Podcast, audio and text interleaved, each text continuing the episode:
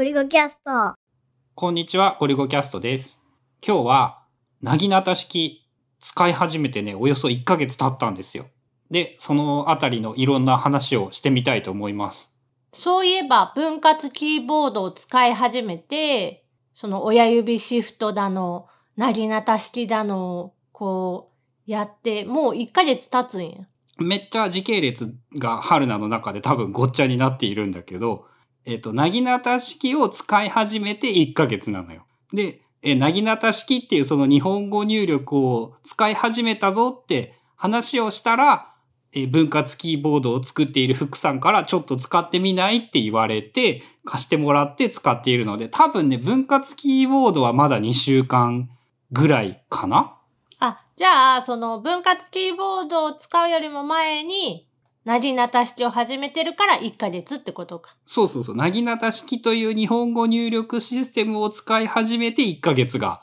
ほぼ1ヶ月経った。でね、えっと、すごいシンプルな結論なんだけど、1ヶ月でこんなできるようになると思わなかったっていうぐらい、こう、親指シフトに比べて習得は早くできて、えっと、体感では日本語、ローマ字とね、速度テストみたいなのはやってないんだよね。どのぐらいのスピードで入力できるかっていうのは。で、わかんないんだけど、こう、特に遜色なくローマ字と同じ感覚で文字、日本語が入力できるようになった。で、やっぱね、書いててね、相変わらずすげえなーって思うんだけど、こう、やっぱね、指が忙しくなくって早い感じはするんだよね。で、ほとんどの日本語で、そのスムーズに打てるっていうか、隣り合った指を連続で動かすとスムーズな日本語になる。そのアルペジオという用語っていうのは前も言ってたと思うんだけど、ある、いる、する、です、はいとか、なんかこう、同じ指で連打したりだとかっていう行為がめっちゃ少なくって、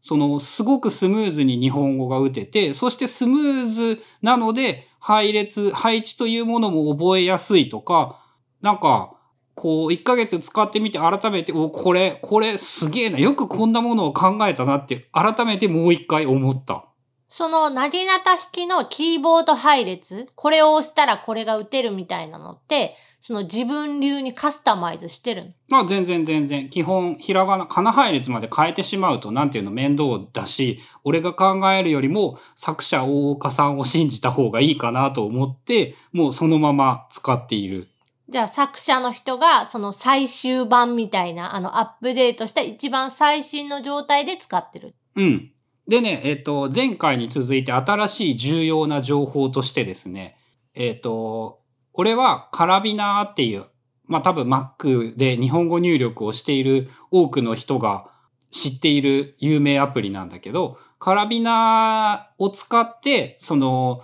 なぎなた式を実装するっていう仕組みをやっているんだけど、えっ、と、その後にですね、なぎなた式を、そのアプリ単独でなぎなた式が使える弁慶っていうアプリを作った人がおりまして、そのアプリを使うとですね、超絶簡単に Mac でなぎなた式が使えるようになる。で、なんか俺が試しに使ってみたら、なんか日本、数字絡みの記、あの、記号を入力ししたら、その自作キーボードで数字がなんかうまく入力できなかったから、もうカラビナ設定してるからこっちでいいやってまだそっちを使っているんだけど、そのね、使いやすさとか、えっ、と、まだ超ベータな段階なので、今後の発展性とか期待度とかを含めると、その弁慶が超簡単だし、弁慶っていうツールを使った方がいいんじゃないかと思います。ちなみに弁慶って、あの、牛若丸の弁慶から名前を取っているらしくって、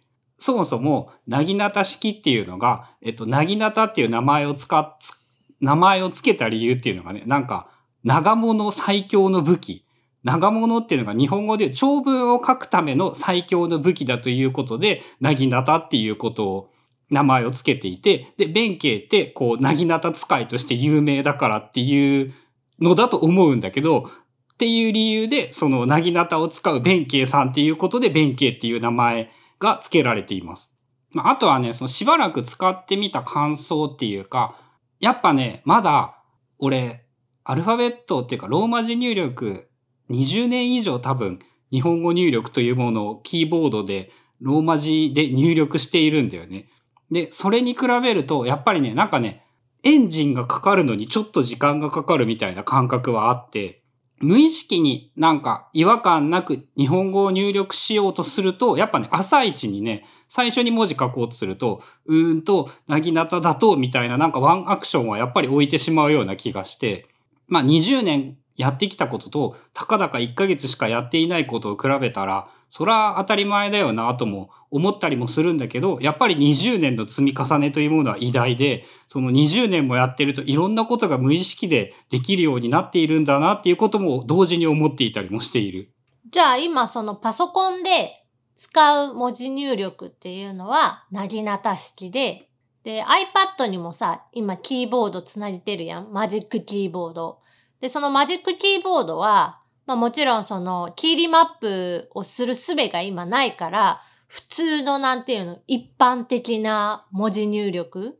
その2種類、二刀流で今やってるってこと。まあ iPad で日本語を入力するのがもう極論今ね、ポッドキャストを撮った後のファイル名をつけることぐらいしか多分タイピングしていないから、そんな程度ではあるんだけど、まあでもね、えっと、これはね、ひょっとしたらって思うのがね、本当に外国語を喋る感覚と同じなのかなっていうイメージがあって、あの、一定以上習熟すれば多分もう違和感なく話せるし、脳みそを切り替えればいいんだけど、まだね、俺の中でね、母国語はやっぱローマ字入力だよなっていう。でも、なんか英語の方が、こう、文章として合理的で喋りやすいと思うよね、みたいな感覚に近いのかもしれない。まあ今は、そのじゃあ今から何なた式で打たないととか、あ、これはローマ字入力で打たないとっていう、まあちょっとしたなんかスイッチじゃないけど、意識自分の意識を向ける必要はあるけど、それさえしちゃえば普通に使えるってこと？そう、普通に使えてどっちも入力ができて、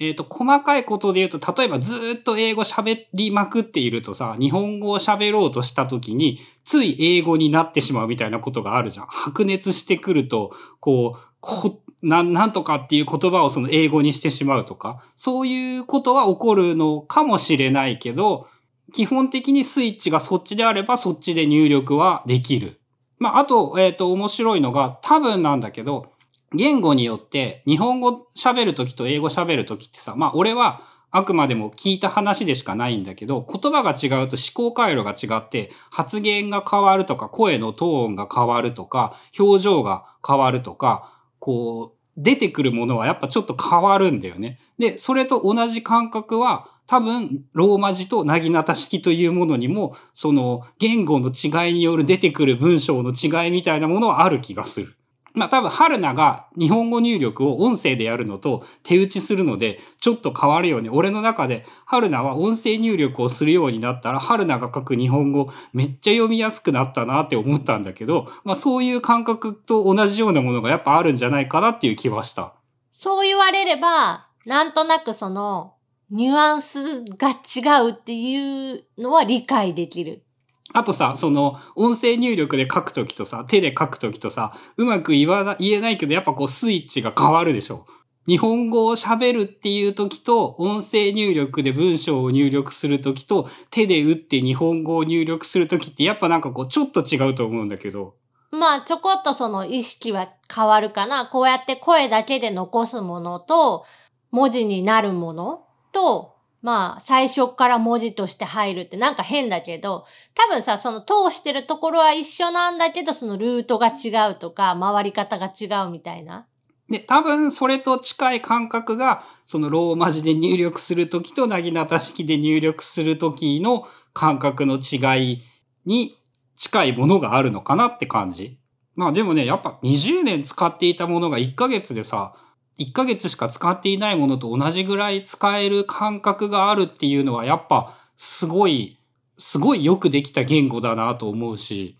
まあそもそもが、その、ローマ字入力を習得しているという、まあベース、基礎があって、その上にそのなりなた式を乗っけたことによって、早くその習得ができるとか、まああの、仕組みとして日本語との相性、そもそも多分ローマ字入力ってうん、もうさ、その上っ面にくっつけただけで、こう本当に力技で、なんていうの、考えられたわけじゃなくて習得しやすさのみが考えられたものやからね。どう考えても A 連打するしさ。まあ、その合理的でないことは多分いろんな人に納得はしてもらえると思うんだ。まあ、じゃあそれ以外の方法がこう合理的なのかどうかとか、そんなことを、に力、時間を費やす方がもったいないという意見は大いにあると思うので。まあ、に、あの、数は少ないけどさ、日本語キーボードっていうの？あの、ひらがな入力っていうやつ？うん。あれで入力する人もさ、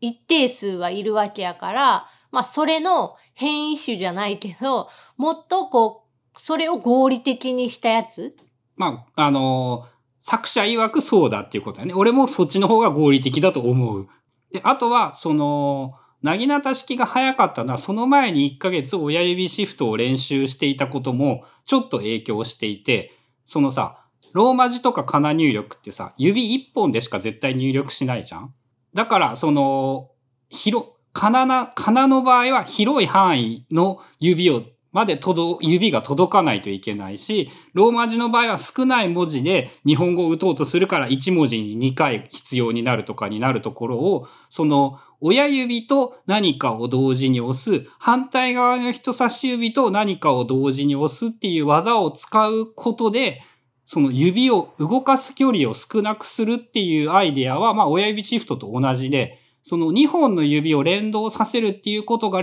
あの練習できたので、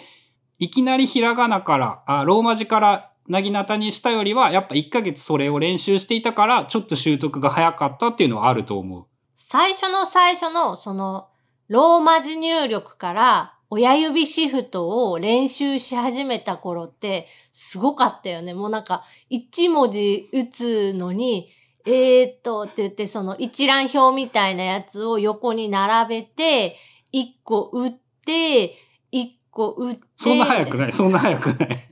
そこまで早くなかったよ。なんかあの、確かに、は本当に最初の最初に練習したのは、なんか今日はいい天気ですっていうぐらいの文章を打つのに5分かかったイメージがある。まあ、それもあって、今回そのなぎなた式は、1ヶ月で、割とその、いいとこまで来れたうん。まあ、もう一個ね、やっぱあのね、練習表がすごいよくできている。その、なぎなた式 PDF の表に従って練習をすると、こう指の、そのね、ピアノでいうバイエルみたいなね、優れた教本があったっていうのもあると思う。ああれは横からちらっとこう見せてもらっただけだけど、すごいよくできている教科書だなって思って、まあ、こういうさ、新しいことを一から、まあ、学ぶ、習得しようと思ったら、ああいう教本っていうかさ、教科書的な、こう通して学べるものっていうのは重要だなって思った。うん。だからね、やっぱあれを作ってくれているということが、なぎなた式の不況にはきっと大いに役に立っているだろうと思う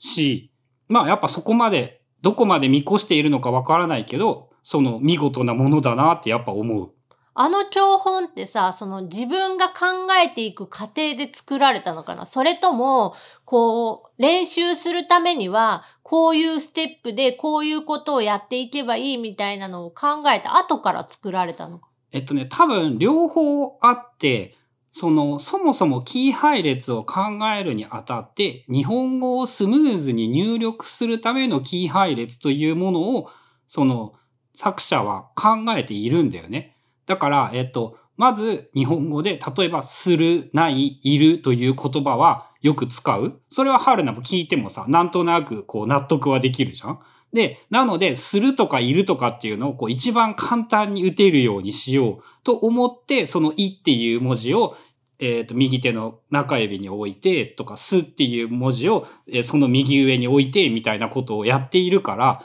その、作ったものと同時なんだと思う。その教、教材としてはもちろん作っているんだけど、作った理由、配列にした理由がそのまま練習方法になっているみたいなイメージ。まあ、うまく言語化するのはちょっと、なかなか難しいところはあるんだけど、まあ、やっぱ1ヶ月使ってみても、あ、これはすごいなって改めて思うし、しかもその Mac の場合、弁慶を使えば超絶簡単にお試しができるようになった。弁慶ダウンロードしてきて、まあ GitHub なんだけど、そこから落としてきて、オンみたいなアプリ起動して、スイッチオンみたいにすれば、とりあえず試せるので、そういう意味でも、なんかこう、ちょっとやってみる価値はあるんじゃないかな。日本語入力をこう効率化したいと思うのであれば、やってみる価値は十分にあると思います。ということで、今日は、なぎなた式1ヶ月使ってみて、まあ、改めてめっちゃ良かったよっていうのと、その弁慶っていうツールを使えばもっと簡単になるので、えー Mac で気になっている人がいたら、